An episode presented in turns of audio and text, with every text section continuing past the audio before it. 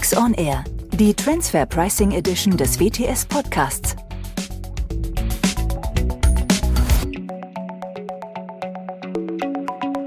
Herzlich willkommen zu Transfer Pricing auf den Punkt mit Professor Dr. Axel Nientimp und mir, Andreas Riedel, heute zum Thema Paradigmenwechsel bei der Verrechnungspreisdokumentation. Servus, Axel. Hallo, Andreas. Da hat uns ja kurz nach Weihnachten das Christkind noch ein verspätetes Weihnachtsgeschenk unter den Weihnachtsbaum gelegt. Und äh, ich war natürlich etwas darauf vorbereitet, dass da was kommt. Dennoch bin ich immer noch ob dessen, was wir denn da jetzt vorgefunden haben, überrascht, dass es soweit kommen konnte. Willst du vielleicht mal unsere Hörer abholen, was wir denn da gefunden haben? Äh, ja, ob das das Christkind oder Knecht Ruprecht war, da bin ich mir noch nicht so ganz sicher, der uns da das Geschenk gebracht hat unter dem äh, etwas sperrigen Titel DAX 7 Umsetzungsgesetz, das ist ja schon die Kurzform, ähm, hat der Gesetzgeber äh, einige neue Regelungen zur Umsetzung der EU-Richtlinie für Plattformökonomie gemacht. Das hat mit Verrechnungspreisen ja nur bedingt was zu tun. Aber er hat auch in diesem Gesetz auch noch eine Modernisierung des Steuerverfahrensrechts, insbesondere bei der Außenprüfung, ins Gesetzgebungsverfahren eingebracht. Was ist dort passiert? Die Grundidee ist eigentlich, dass die Außenprüfungen in Deutschland viel zu lange dauern Darum gibt es ja schon seit vielen Jahren Bestrebungen, das mal ein bisschen äh, zu beschleunigen. Also hat äh, der Gesetzgeber Ideen gesammelt, wie man das denn machen könnte. Einige von den Ideen natürlich aus der Verwaltung, die eben auch dazu führen, dass die Steuerpflichtigen nun mehr Informationen und diese eben auch schneller zur Verfügung stellen sollen und dazu auch angehalten werden, indem man auch einige von den Strafvorschriften naja, modifiziert hat. Es gibt also jetzt viele neue Sachen. Ähm, es gibt ein qualifiziertes Mitwirkungsbegehren, damit Sanktionsvorschriften natürlich auch äh, in dem neuen Paragraphen 200a AO. Aber auch die Prüfer sollen von Anfang an Prüfungsschwerpunkte setzen. Man kann Zwischengespräche vereinbaren. Also es steht explizit im 199 AO jetzt drin. Äh, hat man in der Praxis ja in der Regel sowieso schon gemacht. Aus unserer Verrechnungspreissicht hat man aber eben auch an dem Paragraphen 90 AO herumgebaut. Ja, und der Paragraph 90 AO, insbesondere der Paragraph 90 Absatz 3, hat also jetzt eine Ergänzung gefunden. Es gibt noch einen Absatz 4 und auch einen Absatz 5. Der Absatz 5 ist nicht so spannend, da steht nur drin, man kann auch eine Rechtsverordnung erlassen. Aber die Dokumentationsvorschriften wurden damals ja eingeführt, nachdem der BFH in seinem wegweisenden Urteil am 17.10.2001 entschieden hat, dass es sowas gar nicht gibt, Dokumentationsvorschriften. Und damals war jedenfalls in der Diskussion immer klar, dass es sowas wie eine umfassende allgemeine Dokumentation nicht geben soll, sondern eben nur spezifisch Aufzeichnungen für bestimmte Geschäftsvorfälle erstellt werden sollen die den Prüfer dann in die Lage versetzen, das auch zu prüfen. Davon weicht man jetzt im Prinzip ab, denn die bisherige Regelung sieht ja vor, dass ich auf Anfrage, und zwar auf eine wie in der Gewinnabgrenzungsaufzeichnungsverordnung genau erläutert, auf eine spezifizierte Anfrage, also wo Art und Umfang der vorzulegenden Informationen auch erklärt werden, dass ich diese Aufzeichnungen in der Regel innerhalb von 60 Tagen vorlegen muss. Das führte nach Auffassung des Gesetzgebers wohl dazu, dass einige von den Betriebsprüfungen auch besonders lange dauern, weil man hat halt eine Frage gestellt, 60 Tage Zeit, man konnte die vielleicht auch noch verlängern, da hat man eine nächste Frage gestellt, 60 Tage Zeit. Und die Aufzeichnungen äh, zogen sich so hin und der Prüfer, der konnte wohl nicht arbeiten, jedenfalls nicht schnell genug arbeiten. Also, was ist die Idee, um das Ganze zu beschleunigen? Die Idee ist, ich muss alle meine Verrechnungspreisdokumentationen, also die Aufzeichnung nach 90 Absatz 3, nun sofort und zwar vollständig nach Feststellung der Prüfungsanordnung vorlegen innerhalb von 30 Tagen. Also die 60 Tage wurde auf 30 verkürzt, das ist, glaube ich, nicht ganz so kritisch, aber eben auch mit Prüfungsanordnung und eben automatisch, ohne dass es einer besonderen Aufforderung bedarf und auch ohne dass dann in dieser Aufforderung genau spezifiziert werden soll, was ich denn eigentlich nun vorlege. Das ist, glaube ich, die große Änderung, die wir hier sehen. Also Unternehmen müssen sich jetzt darauf vorbereiten, nicht einzelne Transaktionsgruppen oder einzelne Ländergruppen oder sowas dokumentieren und die auf Anfrage vorzulegen. Also alle meine Finanztransaktionen mit einem bestimmten Land, mein Cashpool oder alle Warenlieferungen mit dem Land oder die Margen aller meiner Vertriebsgesellschaften. Das waren so die üblichen Ansatzpunkte. Oder wie wurden meine Auftragsfertiger vergütet? Dann hat man dafür halt die Dokumentation abgegeben. Nein, nun muss ich umfänglich alle Aufzeichnungen nach 90 Absatz 3, also Masterfile und eben auch Local File, innerhalb von 30 Tagen nach Prüfungsanordnung machen. Das ist, glaube ich, die wesentliche Änderung, die uns da und die Steuerpflichtigen erwartet. Das klingt ja erstmal nach einer sehr großen Änderung. Ich glaube, man erkennt den im Titel angedeuteten Paradigmenwechsel. Man hat jetzt eine An sich hat man einen Übergang zu einer Vorratsdokumentation von dieser gezielten Dokumentation einzelner Geschäftsvorfälle und Transaktionen, die spezifisch angefragt werden mussten und wo es vorher schon schwierig war, innerhalb von 60 Tagen dann für diese spezifischen Transaktionen entsprechend die Dokumentation ad hoc vorzubereiten, wird es jetzt natürlich quasi unmöglich, innerhalb von 30 Tagen eine vollständige Dokumentation vorzubereiten, wenn man da nicht vorher schon Vorarbeiten geleistet hat. Das kann man doch wohl so ableiten für die Praxis. Das kann man, glaube ich, für die Praxis so ableiten. Kommt natürlich jetzt auch auf die Größe und den Umfang der Geschäftsbeziehungen zum Ausland mit nahestehenden Personen an. Aber in unseren, ich sag mal, relevanten praktischen Fällen, also wenn es nicht nur zufällig eine Tochtergesellschaft mit einer Transaktion ist, das kriegt man vielleicht in 30 Tagen noch hin. Aber ich sag mal, in dem typischen Fall einer multinationalen Unternehmensgruppe, eben auch einer mittelständischen, ja, wo man, keine Ahnung, 20, 30 Tochtergesellschaften hat, die eine Vielzahl von Transaktionen haben, eine Vielzahl von Finanztransaktionen, von Dienstleistungen, von Warenbewegungen, von Arbeitnehmerintsendungen. Da wird das, glaube ich, relativ schwierig, insbesondere wenn sich in dem zwei, drei, vierjährigen Prüfungszeitraum auch noch immer Änderungen ergeben. Ne? Also dass neue Gesellschaften hinzukommen, andere wegfallen, neue Transaktionsgruppen hinzukommen, äh, die Wertschöpfungskette geändert wird, also man nicht einfach nur für jedes Jahr Copy-Paste mit neuen Zahlen machen kann, dann werden diese 30 Tage, glaube ich, sportlich. Wenn man dann noch einrechnet, dass man vielleicht auch, ich sag mal, intern ein paar Kommunikationswege hat, also die Prüfungsanordnung und dann wabert das so sozusagen durch die Zuständigkeiten in einem Unternehmen, bis dann einer auf den Knopf drückt und die Dokumentation erstellt. Das kann ja auch noch mal ein, zwei Tage dauern. Dafür sind 30 Tage aus unserer Sicht sehr, sehr sportlich. Also Andreas, wie du sagtest, man muss sich sozusagen vorher vorbereiten, bevor die Prüfungsanordnung kommt und eigentlich, ich sag mal, den wesentlichen Teil der Dokumentation fertig haben, sodass man nur noch ich sag mal, schön verpacken kann, ja, vernünftig ausdrucken oder elektronisch zur Verfügung stellen also diese Sachen kann man dann natürlich noch tun, aber eigentlich muss die Dokumentation an sich schon stehen. Darum vielleicht auch mal die Frage, ab wann gilt das denn? Ähm, da hat der Gesetzgeber ja auch, ich sag mal, im ersten Schritt mal großzügige Frist sozusagen eingeräumt. Eigentlich soll das gelten, ja, für alle Steuern, die nach dem 31.12.2024 anfallen. So, da kann man sich erstmal wieder vielleicht entspannt zurücklehnen und sagen, oh, wir haben jetzt 23, ja, das ist ja noch ein bisschen, da kann ich mich ja in den nächsten Jahren entspannt darauf vorbereiten und dann, ja, die Dokumentation 25, 26, 27 quasi so vorbereiten, dass sie dann auch schnell geliefert werden kann.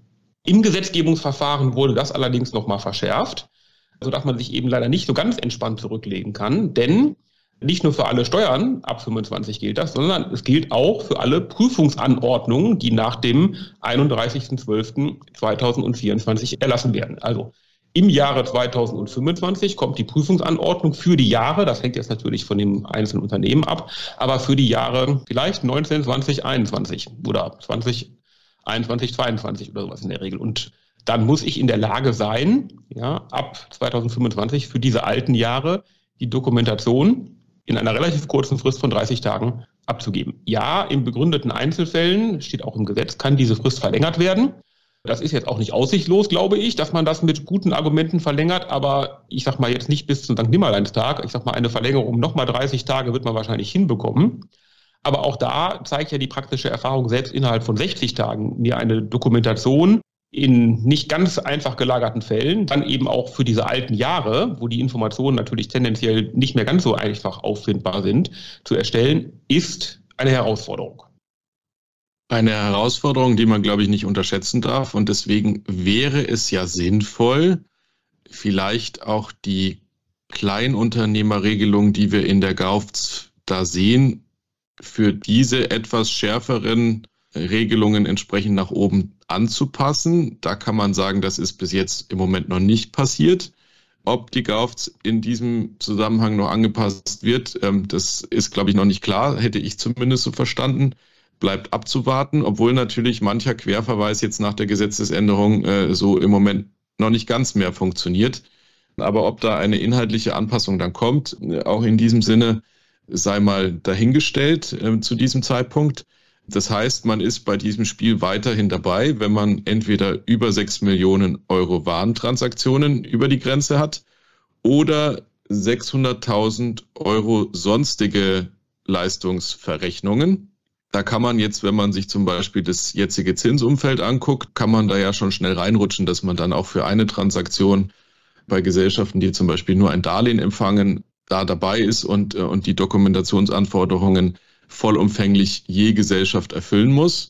Und es wird dann natürlich entsprechend äh, noch sportlicher, wenn ich auf einmal mehr Gesellschaften dokumentieren muss, wo früher vielleicht die Dokumentation auch gar nicht angefordert wurde, weil die Beträge an sich gar nicht ja, so relevant sind im Gesamtzusammenhang des Konzerns. Ja, das äh, kann man, glaube ich, auch mal hier an der Stelle anmerken. Da könnte man ja jetzt auf die Idee kommen, das vielleicht auch nicht zu tun, die Dokumentation innerhalb von 30 Tagen zu erstellen. Das ist dann vielleicht keine so gute Idee, weil es hat ja dann auch bei den Sanktionen die ein oder andere Anpassung gegeben. Vielleicht willst du da nochmal drauf eingehen. Ja, also eine, eine Regel, die den Steuerpflichtigen, ich sag mal, auffordert, bestimmte umfangreiche Aktivitäten zu entfalten, nämlich, ich sag mal, nur für die Finanzbehörden Sachen aufzuschreiben und zu erklären, ist natürlich nicht besonders beliebt. Darum äh, bedarf es da einer motivatorischen Unterstützung, diese Regeln auch einzuhalten. Ja, das finden wir hinten im Paragraphen 162 AO auch bisher schon, ja, da ist die Regel drin äh, in 162 Absatz 4, dass ich bei im Wesentlichen unverwertbarer Aufzeichnung ja hier einen Zuschlag festsetzen kann, der dann fünf bis zehn Prozent des Mehrbetrags der Einkünfte sein kann, mindestens 5000 Euro und natürlich die vielleicht noch viel schlimmere sozusagen Rechtsfolge, dass es eine widerlegbare Vermutung gibt, dass die Verrechnungspreise falsch sind, also fremdunüblich. Ne? Und dann die Beweislast sich faktisch umkehrt. Das ist, glaube ich, so neben den Zuschlägen oder ich sag mal, äh, hinter den Zuschlägen vielleicht sogar noch das Gefährlichere, was einen da treffen kann. Das bleibt bestehen. Die sollen auch bisher nach, ich sag mal, Ende der ähm, Außenprüfung festgesetzt werden. Jetzt haben wir ja sozusagen noch eine Verschärfung der Vorlagefristen. Ne? Die müssten automatisch ja schon da sein, also bevor der Betriebsprüfer eigentlich aufschlägt, ne? weil die Prüfungsanordnung ergeht. Ich habe 30 Tage Zeit. Ich schicke dann meine Verrechnungspreisdokumentation und wie Andreas schon sagte, die vollständigen Aufzeichnungen. Da gibt es keine De Minimus-Regel oder sonst irgendetwas. Also alle Aufzeichnungen habe ich dann da vorzulegen. Wenn die nicht da sind, ja, dann gibt es sozusagen einen Verspätungszuschlag, den gab es bisher auch schon. Der soll aber auch schon während der laufenden Prüfung festgelegt werden. Ja, der beträgt mindestens 100 Euro für jeden vollen Tag der Fristüberschreibung, maximal eine Million. Und da ich das schon in der Prüfung sozusagen festlege, ja, und sage, oh, jetzt hast du aber 100 Tage zu spät äh, abgegeben und darum ist der Verspätungszuschlag von X fällig, soll die Motivation vielleicht noch deutlicher fühlbar sein, ja, ich sag mal, auch innerhalb der gesetzlichen Frist diese Aufzeichnung vorzulegen. Auch das gilt eigentlich für alle Steuern, die nach dem 31.12.24 ergehen oder wenn die Prüfungsanordnung ja äh, nach dem 31.12.2024 abgegeben wurde. Also das heißt, das ist sozusagen hier auch im Einklang. Ja, also der 162 lehnt sich da sozusagen an den 90 ähm, Absatz 3 und 4 an und auch hinten in dem Paragraph ähm, des Einführungsgesetzes zur Abgabenordnung, der diese Regelung eben ausdehnt für alle Prüfungsanordnungen, die in 25 oder später ergehen. Und ich sag mal, die Problematik, die wir hier sehen, ist, dass vielleicht die Entscheidungskompetenz des Betriebsprüfers ja hier doch deutlicher eingeschränkt ist als vorher, ja, weil das Gesetz ja sagt, man muss alle Aufzeichnungen vorlegen innerhalb von 30 Tagen nach Prüfungsanordnung, wohingegen vorher wir ja immer Art und Umfang spezifizieren mussten oder der Betriebsprüfer spezifizieren musste. Und wir ja natürlich immer auch argumentieren konnten und sagen, diese Unterlagen hast du ja gar nicht angefragt. Ja, also von daher kann auch noch gar, keinen, gar keine Frist abgelaufen sein. Das wird in Zukunft wahrscheinlich deutlich schwieriger. Also Erwartungshaltung ist, die Anzahl der Zuschläge wird tendenziell zunehmen. Gerade auch, weil man das ja schon im Gesetz so interpretieren kann, dass die Zuschläge auch auf eine Transaktionsbasis zu beziehen sind. Und entsprechend äh, ist einem ja auch nicht geholfen, dann vielleicht als 4-Dokumentation zu interpretieren, dass ich halt nur 50 Prozent der Transaktionen ähm, dokumentiert habe, sondern dann fehlen halt einfach die Hälfte. Und dann werden die Verspätungszuschläge entsprechend auf diese Transaktionen entsprechend festgesetzt, beziehungsweise äh, geht auch die Unverwertbarkeit ähm, auf dieser Transaktionsbasis. Das ist ja die Verschärfung, die wir in den letzten Jahren schon beobachtet haben, dass da der deutlichere Transaktionsbezug äh, herausgekehrt wurde und entsprechend, dass das jetzt im Aufbau so natürlich nochmal dann ja vielleicht zu einer leichteren Eskalation führen könnte. Ja, also wir haben es ja quasi auch bei den Unverwertbarkeitsdokumentationen auch immer für uns genutzt, dass der Gesetzgeber in Paragraph 90 Absatz 3 gar nicht von der Dokumentation spricht. Das machen wir hier umgangssprachlich, ne, wenn wir darüber sprechen. Äh, aber in Wirklichkeit sagt der Gesetzgeber ja, dass man Aufzeichnungen für seine Geschäftsvorfälle erstellen muss mit nahestehenden Personen zum Ausland. Also ich muss sozusagen Aufzeichnungen für einen einzelnen Geschäftsvorfall oder für einen äh, gerechtfertigterweise in einer Gruppe zusammengefassten Geschäftsvorfall ähm, erstellen. Also indem ich sage, alle Warenlieferungen an meine Vertriebsgesellschaft sind eine Gruppe, weil gleicher Funktions- und Risikoprofil dahinter steht. Das heißt also auch, hatte ich eine Dokumentation für meinen Cashpool nicht gemacht, beeinflusste das natürlich weder die Dokumentation und die Angemessenheit meiner Warenlieferungen und auch die Zuschläge waren dann natürlich entsprechend not festzusetzen. Das kann uns natürlich bei diesen Verspätungszuschlägen jetzt ein wenig sozusagen treffen, indem man sagt, wie Andreas gerade schon äh, richtigerweise äh, erwähnte, ich habe die Hälfte meiner Transaktionen zwar abgegeben, alles gut, aber für die anderen fünf Geschäftsvorfälle eben nicht. Und darum könnten natürlich auch fünfmal geschäftsvorfallsbezogene Verspätungszuschläge hier fällig werden. Ja, also natürlich, wie bei all diesen Sachen, mindestens 100 Euro je vollen Tag. Wenn man mehr will, muss man eben auch das Ermessen richtig ausüben als Finanzverwaltung. Das ist vielleicht nicht so ganz einfach. Da muss man wahrscheinlich schon auch berücksichtigen, was ist denn eigentlich der Wert der Transaktion dahinter in der Verhältnismäßigkeit der Höhe nach, ja, hinterher für die Zuschläge. Aber dem Grunde nach erstmal kann es passieren, dass da mehrere Verspätungszuschläge treffen. Die Frage ist natürlich auch, wie werden die Finanzbehörden diese neue Regelung dann hinterher umsetzen? Also damals bei der Einführung der Dokumentationsvorschriften überhaupt hat man ja gesehen, dass das ein eher, ich sag mal, langsames Hineingleiten in diese Regelung auch auf Sicht der Finanzverwaltung war und die sozusagen, ich nenne das mal vielleicht einen erzieherischen Auftrag noch an die äh, Steuerpflichtigen mitgenommen haben, dass sie den in den ersten Prüfungen sozusagen dahin geführt haben und haben gesagt, das wollen wir wirklich alles haben. Und wenn es vorher noch nicht so richtig schön war, aus Sicht der Finanzverwaltung im ersten Schritt auch keine gravierenden Sanktionsvorschriften angewandt wurden. Das kann man natürlich hier jetzt bei dieser neuen Regelung auch hoffen, ja, aber eben nur, ich sag mal, in der Ausübung der Verhältnismäßigkeit, der Höhe nach, ja, dem Grunde nach ist das Gesetz da eigentlich relativ eindeutig. Ich glaube, was eindeutig äh, herauskommt, ist, dass wir eine Verschärfung der Dokumentationspflichten beobachten können, sowohl inhaltlich, dass wir jetzt vollständig schneller dokumentieren müssen, dass nicht mehr spezifisch angefordert werden muss, die Dokumentation für einzelne Transaktionen. Und das ist ja wohl ein Thema, was man mal für sich sacken lassen sollte und einfach mal mitnehmen sollte, um dann auf dieser Basis zu gucken, wo die Reise hingeht, wie betroffen man als Unternehmen davon ist. Manche sind vielleicht schon gut aufgestellt, manche haben noch entsprechende Lücken, die sie bis 2025 schließen müssen. Für heute ist es das mit Transfer Pricing auf dem Punkt einem WTS-Podcast. Die nächste Folge kommt alsbald, vielleicht mit einem Blick in die Richtung der Lösungen für dieses Problem.